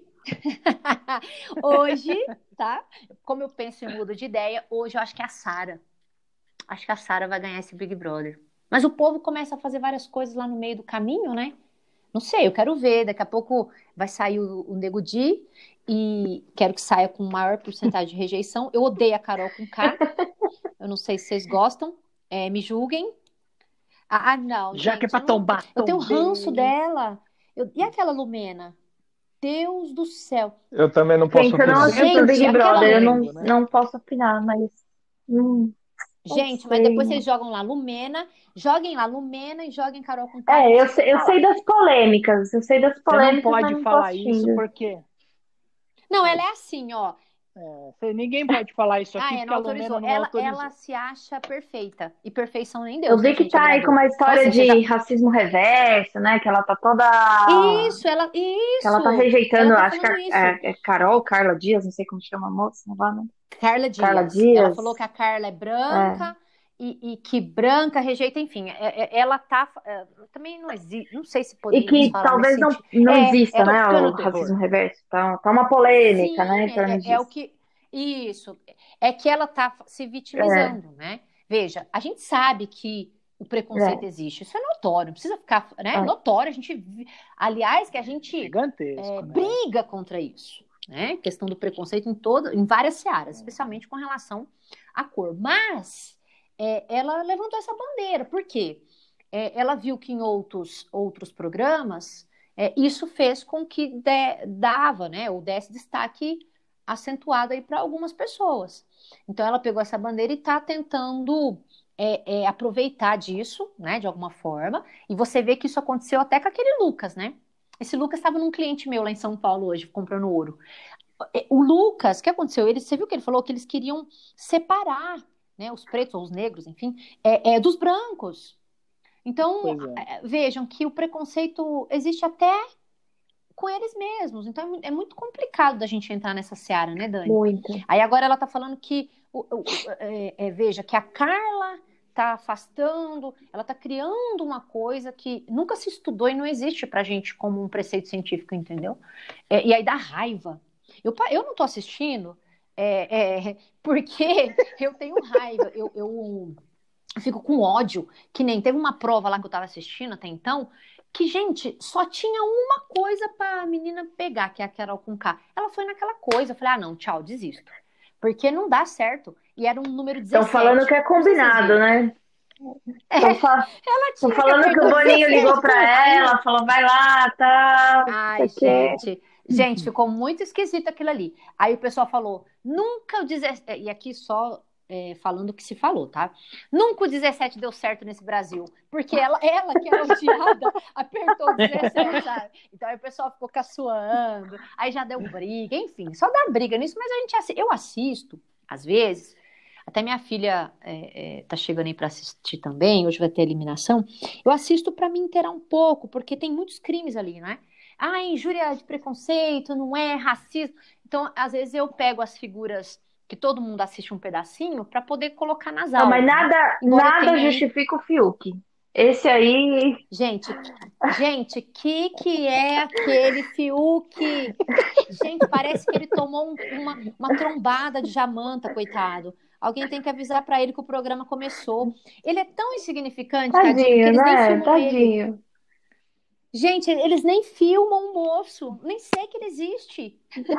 Ele tá um Gasparzinho. Então, a Ah, promessa do pai, né? no Aquela, Fábio é Júnior, aquela né? promessa do pai que não vinga, né? Poxa. O, Fá- o Fábio Júnior deve estar falando, Jesus, vergonha alheia, né, gente? Mas posso falar? É, é, o pessoal critica da gente assistir Big Brother. Gente, quer assistir Big Brother, assiste. Quer ler filosofia, lê. É, é, sabe assim, quer dormir com mulher, dorme. Gente, a gente só tem que respeitar. Eu, tô percebendo que o povo não tem respeito. Você não pode gostar do Fiuk eu não, entende? Não, você tem que gostar da Lumena. Eu gosto de quem eu quiser, É. a gente tem que respeitar. A- a- a- sempre vai ter quem pense em contrário. Que bom! Se você... Outro dia eu não sei que escrevi. Eu, eu falei que eu sou corintiana, tá? E, e- e- Vixe. Vai, Corinthians! É. Aí um aluno falou, credo, é, deixa de seguir. Eu falei, vai tarde, querido. Eu, eu fa... eu- Sabe o que eu falei? Eu falei, "Va- eu tô aqui pra quem gosta de mim, quem gosta do Corinthians. Não tô aqui pra te convencer você que é Flamengo a torcer pro Corinthians. Eu não, eu não, eu não trabalho pra convencer ninguém. O meu único convencimento é do julgador. É, na, na minha, no meu trabalho enquanto advogada, aí sim eu preciso de provas para convencer o julgador, né, que é para eles que se destinam as provas e as alegações. No mais, não preciso falar para você dormir com um homem porque eu durmo, posso mudar de ideia, não sei. Eu durmo há 25 anos, mas não posso falar que para você é bom. Eu, eu acredito em Deus, meu irmão era ateu. Não posso falar que acreditar em Deus vai ser bom para você. Eu acredito. É, Outro dia até um amigo meu tava na macumba, eu falei, é nóis, tá tudo certo, batendo lá o tambor. Eu acho que muitos crimes, tá? E muita coisa está acontecendo porque as pessoas não se respeitam. Eu não posso pensar contrário. Você votou no fulano eu no ciclano, a gente não pode ser amigo. Enquanto eu, eu tenho que te convencer que o A é melhor que o B. Isso tá muito chato. Uma intolerância, né? Entendeu? Uma intolerância de verdade. Todo, todo mundo. Intolerância. Isso. Que pena que não é só a lactose, né? É, é, expandiu aí. Expandiu Então, mas e, você sabe- e virou religioso, sexual, de time de futebol, é, veste rosa, veste azul, bosta, veste o que quiser nessa merda, veste, veste o que quiser, desculpa. Mas mesmo, não sei mesmo se essa podia questão falar Rodrigo intolerância. não gosta. Não, sem problema. Ai, O pro- ai, Rodrigo, desculpa.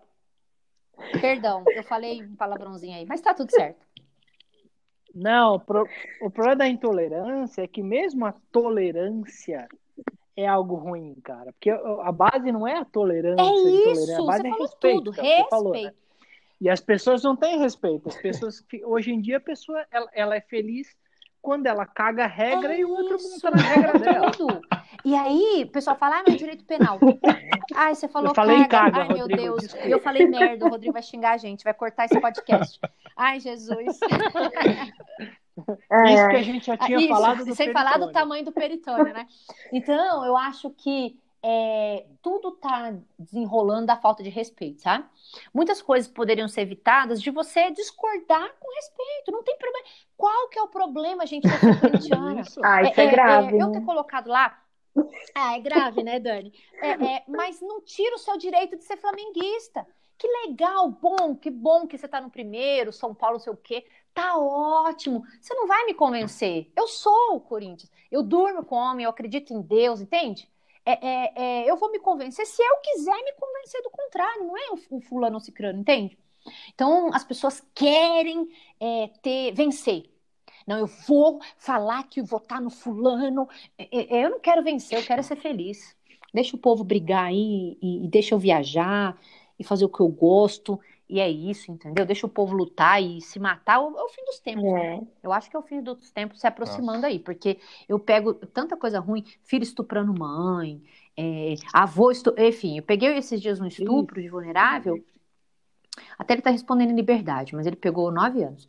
Estupro da neta, sabe? Abriu a braguilha, Nossa. colocou a mão, Ah. é, a menina comentou, ah, o vovô, é, enfim, né, fez aí o que a conduta do ato libidinoso, a avó viu, não fez nada, tá respondendo também pelo estupro. por causa da conduta omissiva. Então, assim, é, é muito esquisito o que está acontecendo na desgraça, né? E a pandemia acentuou demais muitos crimes, especialmente aí com é, desdobrados de violência hum. doméstica familiar, sabe? Muito, mas muito. As pessoas estão assim, bestializadas, né? Numa verdade, assim, a, a, verdade é própria, né? Eu tenho a minha verdade e ela é acima de qualquer coisa. Acima da sua verdade, Sim. então eu posso desrespeitar, eu posso invadir o seu espaço. E, e a gente vê isso até Sim. na pandemia, porque por mais que a gente está enfrentando uma pandemia, as pessoas doentes, hospitais lotados, as pessoas estão saindo, estão aglomerando e não estão nem aí, né? Ninguém está preocupado. Tá preocupado. Então a gente vê situações de caos e as pessoas não estão nem aí todos os dias. E é pior que a pessoa, e pior que a pessoa acha é. bonito, né? Assim, eu não sei te explicar realmente. Eu não sei que polêmica que a pessoa. Eu, eu não sei, porque assim, ó, é, o meu irmão, como eu disse, né, é médico, eles estão passando um, um, grande aperto, né? Ele tem é, clínicas né, de cardiologia em algumas cidades lá do Triângulo Mineiro, e ele é professor da faculdade onde ele se formou, né? Ele é concursado lá. E eles estão sem atendimento de estente, né? Meu irmão passa estente, ele é hemodinamicista.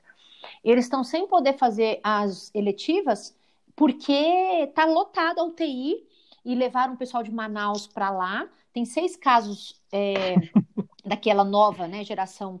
Isso, nova geração. nova variante. Da nova variante geração, né? É a pessoa quer ser digital, é, a pessoa quer ser é digital. É mutante. É, da nova variante. E, e não tem mais é, UTI, não tem oxigênio, não tem nada. E, e, meu pai mora lá, né? Meu pai é idoso. Eu tô sem ver. Eu vi meu pai no ano novo, mas de máscara, sem beijar. Não dei para, não dei feliz ano novo. Meu irmão não deixou. Eu tava com PCR. A gente fez tudo e eu com medo porque eu fui no avião, né? Eu fui de avião para Brasília. A gente se encontrou em Brasília. Meus pais são de Uberaba e eu não beijei, não abracei, com medo. Meu pai tem convênio, né? Mas não tá tendo lugar para o convênio, entende? Não tá tendo jeito. Então, quando você tem alguém que é de risco, ou alguém que já pegou, ou alguém que está trabalhando na linha de frente, você fica mais cauteloso, uhum. sabe? Porque as pessoas estão achando que é brincadeira, entendeu? Que tomar vermífugo é. vai salvar, entendeu? É, é, com todo respeito, né? A gente precisa respeitar quem pensa assim, mas, gente, vermífugo não vai salvar a gente isso, não. Vai ter que usar máscara mais um ano. Eu não sei, não, viu? Eu estava muito esperançosa, até chorei com a primeira vacinação, me julguem, fiquei assim muito emotiva. Falei, nossa, vai chegar pra gente em São Bernardo, fiquei pensando, professor, tô aqui já contando os dias. E, e não sei se vai ser possível nem da gente voltar no final do ano, viu? Eu não sei. Porque aqui em Santo André, não sei quantas mortes por dia, eu não sei como tá em São Bernardo. É, está se avançando aí, porque as pessoas não sabem que estão contaminadas, descobrem depois de já ter passado para outras e está proliferando ainda mais. E ela está tendo um preceito mutante que está ficando ainda mais forte. Então, eu não sei. Esses dias eu passei aperto. Uma, uma pessoa que, amiga nossa, encostou na Sofia. Sofia, mãe, minha filha, né? Amanheceu com dor de garganta e a menina com Covid. Aí fui, fiz PCR, fiz não sei o quê. Eu falei, Deus do céu, e, e, e aí, graças a Deus, deu negativo. Então, é, no que eu posso, né? Eu tô assim receosa dela voltar para aula, ela pode ficar online. É, a gente tem que ter cautela porque tá chegando, não sei de vocês, né? Mas próximo a mim tem chegado cada vez mais perto. Perdi um vizinho, ficou 40 dias na UTI, perdeu 30 Nossa. quilos e só ficou na UTI do Hospital Brasil porque a filha era médica, porque não tinha lugar no Hospital Brasil. E, e, é isso, né? A gente tem que se cuidar, usar máscara sim, lavar as mãos, ficar em casa se puder. Claro que é, é, eu fiquei 52 dias em casa no começo da quarentena, aí o Paulo tomou os tiros e eu saí pela primeira vez. Né? É, depois de ter ficado 52 dias, desde então, o último dia que eu tinha ido na rua foi para uma reunião na São Bernardo, que eles estavam deliberando como ia ficar a quarentena, acho que foi dia 3 de março. Aí depois, dia 20 de maio, ele tomou o tiro e foi a primeira vez que eu vi assim a rua, sabe? Eu não tinha ido no mercado, nada. E eu acho que eu até peguei sem saber, sabe? Eu não sei se eu peguei, vou fazer depois aquele sangue, uhum. sabe? Que, que aponta. E, e, e, tomara a Deus que eu já tenha pegado sem saber, porque olha, tá vindo uma coisa forte uhum. aí, né, gente? Enfim, a gente que lute, mas é isso. É, é. é. Complicado, complicado. Pri, Eu acho que a gente já tomou muito seu tempo. É... Ai, tem, tem, várias, tem, né? Eu queria ficar polêmica? falando, eu falando, acho, falando. Eu acho, inclusive, ah, que a gente também. pode fazer exatamente. Puxar outro, porque eu tenho várias perguntas também que daria mais bastante é... tempo. Vamos fazer por. É. Então, sabe o que a gente pode fazer? A gente pode fazer por temas. Sim. Eu, né? Intrometendo no Também acho. Gente... É uma sugestão. Boa. Né? É, sei lá. Eu vou, eu né? vou te chamar no Insta pra gente selecionar uns temas. Isso. Isso, aí a gente fala tema de X, a gente pode falar de filme. Ai, vou adorar. Filme, Legal. Né, colocar, colocar filme, série, falar de série com direito penal, vai, vai bombar. Não, nós vamos fazer diferente, ó. Nós vamos fazer agora uma sequência desse episódio, nós vamos lançar esse episódio, Fala que eu vai divulgo. bombar, vai com, da, com dancinha e tudo, e aí na sequência nós vamos fazer a sequência do primeiro episódio, do episódio ah, isso, piloto aí... no Clubhouse. Isso, aí nós vamos bombar eu, eu, o seu Clubhouse. faz, a gente falar, a gente fala, né? Vocês perceberam. É, pode contar comigo, é nós. É pode nóis, contar comigo, vamos fazer aí podcast 1, 2, 3, 4, ou uma série, sei lá. Calma, comentando alguma série. Ah, perfeito. Vou adorar. Sim, sim. O que, o que quiser a gente fala. Outro dia eu falei, eu fui entrevistada na, numa rádio, falei sobre o caso da Mariana Ferrer, fiz uma live tinha duas mil pessoas ao vivo. Você acredita? Eu não gosto de comentar casos dos outros, né? Mas é, eu precisava explicar a questão do estupro culposo. Você acredita que tinham duas mil pessoas no Instagram só para ouvir é, tecnicamente? Que eu fui muito. Eu, Senhora, é, eu fui falar tecnicamente mesmo, sabe? Porque eu li a sentença. A gente pode fazer assim também. É, fico aí à disposição de vocês. Vamos fazer uma sequência aí. Tomara que dê tudo certo nesse primeiro. Pode contar comigo. É, é. Pri, muito ah, obrigado. Eu que agradeço. De coração. Aí depois a gente pegar uma fotinho sua para postar lá no primeiro episódio. Isso, põe e me manda o link piloto, que eu divulgo. Eu não sei como divulgar isso, seguir. né? Mas enfim. Eu ponho lá que os alunos adoram. Oba. Aí eles vão lá com tudo. É, eles gostam, falam assim, gente, ó, falamos de tudo. Quem quiser escutar, arrasta, não sei se arrasta, não sei, me manda como eu tenho que fazer aí para o pessoal, o pessoal escutar a gente e vamos junto, contem comigo. Desejo muito sucesso para vocês aí nos próximos, viu? Vai ser um sucesso, uma delícia falar com vocês, me senti muito confortável, mesmo é, falando de casos, né, que não tão confortáveis, mesmo falando, mesmo do, falando do, peritônio, do peritônio, e, e, desejo que os próximos episódios aí sejam de muito sucesso, tá? Contem comigo. Obrigada pela oportunidade, Dani, Rodrigo, o Ruizinho, né, que é, com muito orgulho aí, para mim é uma honra incomensurável participar do primeiro. Muito obrigado. Que venham todos os outros aí, eu estou à disposição. Muito obrigada, Pri. Foi demais. Eu Obrigada, já quero ter agradeço. toda a sequência aí pra gente fazer junto. Quero ser blogueira igual você. Vamos fazer sim. Ai, vamos, vamos aprender juntas. Combinado. Obrigada, gente. Um beijo para todos. Então, gente, todos. beijão para todo mundo. Queria agradecer os. Isso, queria agradecer os nossos. Ah, o Rodrigo vai estar. O Rodrigo Investidor vai estar. Né? O, Rodrigo vai achar. Fechou. Obrigado e até a próxima. Então tá bom, gente. Um, um grande beijo para todo mundo. Muito obrigada. Até. Até. Tchau, tchau. Até.